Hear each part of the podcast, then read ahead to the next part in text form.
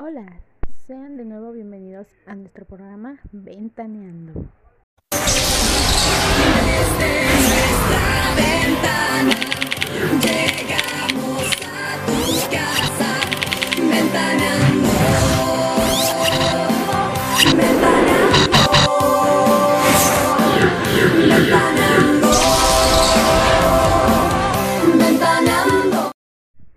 quienes nos visitan por primera vez, yo soy Ivonne y mi compañera Cassandra. El día de hoy les presentaremos un dilema, el cual nos pareció muy interesante. Platicaremos y les compartiremos nuestra opinión sobre el mismo. Nos gustaría escuchar sus opiniones. Iniciamos. El dilema que les traemos el día de hoy es caso de asesinato, el cual nos cuenta la historia de un norteamericano que reside en California, el cual es acusado de asesinato de 17 jóvenes. La policía logra detener al presunto asesino y es sometido a juicio. El juez encargado del caso va descubriendo a lo largo de la vista oral que los procedimientos utilizados para detener al sospechoso no se han ajustado a la ley. El sistema judicial vigente en Estados Unidos señala de forma explícita que toda prueba obtenida por procedimientos no legales deberá ser considerada nula en el juicio. Los policías entraron en casa del supuesto homicida sin una orden judicial, en este caso forzando la puerta, y en ella obtuvieron fotografías de las chicas y otras pruebas de culpabilidad. Cuando llegó el dueño de la casa, lo atraparon pero dándose cuenta de que les faltaba una orden de detención y registro. Uno de los policías logró conseguir de un juez que le firmara falsamente una orden con fecha del día anterior. La sociedad y el fiscal piden que se condene al acusado. El propio hijo del juez que lleva el caso presiona a su padre para que dicte sentencia de culpabilidad, puesto que dos de las víctimas eran compañeras suyas. Y dime, ¿tú qué opinas, Ivonne? Para poder dar una opinión concisa y clara, hay que conocer sus pros y sus contras y también verlo desde distintos ángulos para así obtener una postura y llegar a una posible solución. Exacto. Entonces, al analizar el caso, podemos deducir que sus fortalezas son, viéndolo de la parte del acusado, es de que entraron a su casa ilegalmente ya que no portaban una orden judicial. Lo atraparon a la fuerza sin tener una orden de detención. El que también el policía y el juez hayan falsificado documentos y también al ser las pruebas obtenidas de manera ilegal, pues ya serán completamente nulas. Y dime, ¿qué opinas sobre que el hijo del juez presiona a su padre para que dicte sentencia? Bueno, pues escuchando las fortalezas como también sus debilidades, puedo decir que estoy en una postura neutral. ¿Y por qué tomas esta postura?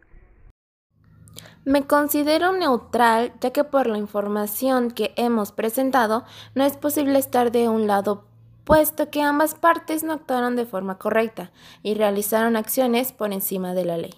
Es por eso que tomé esta postura.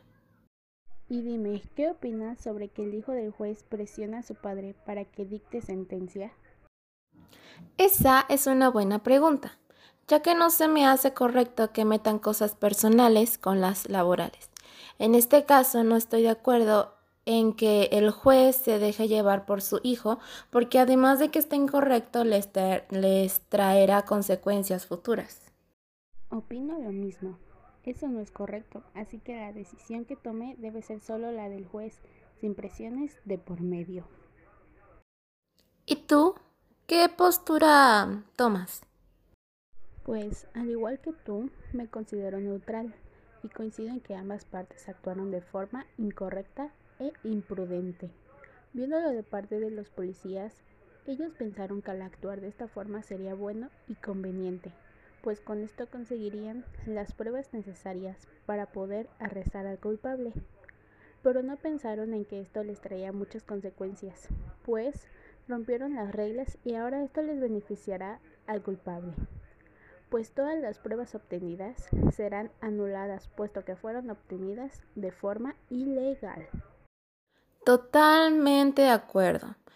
porque si el juez llegara a aceptar todas las pruebas que se consiguieron de madera, manera ilegal, al único que le trae consecuencias aparte del acusado, obviamente, es al juez, ya que dejó pasar algo arriba de la ley.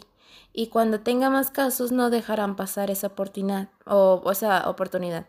Ah, más conocido como si ellos lo hicieron, pues porque yo no. Viéndolo desde nuestro lado, así como espectadores, podemos llegar a pensar que si las pruebas obtenidas prueban que el acusado es culpable, pues no habría nada más que investigar y se declararía culpable instantáneamente. Aun si las pruebas fueran verdaderas, no se puede llevar a cabo esta acción, puesto que estaría infringiendo la ley. Así que esto en vez de perjudicar al acusado, solo lo beneficiaría. Tal cual. Uno de los conflictos de valores que se plantea en el dilema y los valores que entran también en juego son la responsabilidad, honestidad, la honradez, la valentía, la integridad. Los valores que entran en juego por parte del juez es la honestidad con él mismo. Al saber qué dice la ley, el no cumplirla al pie de la letra estaría violando una regla, pero también está la responsabilidad ya que no encarcela, si no encarcela al supuesto homicida, estaría poniendo en riesgo a la sociedad. Sin embargo, el procedimiento no fue el correcto, la integridad con él mismo. Así que solo quedaría la opción, la opinión del juez y ver qué hará, aunque viéndolo así, qué posible solución podríamos dar. Después de analizar y compartir nuestras posturas, podríamos llegar a una posible solución la cual sería que el juez posponga el juicio y que se abra una nueva investigación para así obtener pruebas que demuestren si es culpable o no. Y también se le llevaría a cabo un arresto eh, preventivo al acusado para conseguir pues tiempo suficiente y evitar que éste escape y evada la justicia. Esto tomando en cuenta de que se iniciaría desde cero con posibilidades de no encontrar algo más que las pruebas que fueron o que en este caso quizás serían anuladas. Con esto concluiríamos el caso de hoy.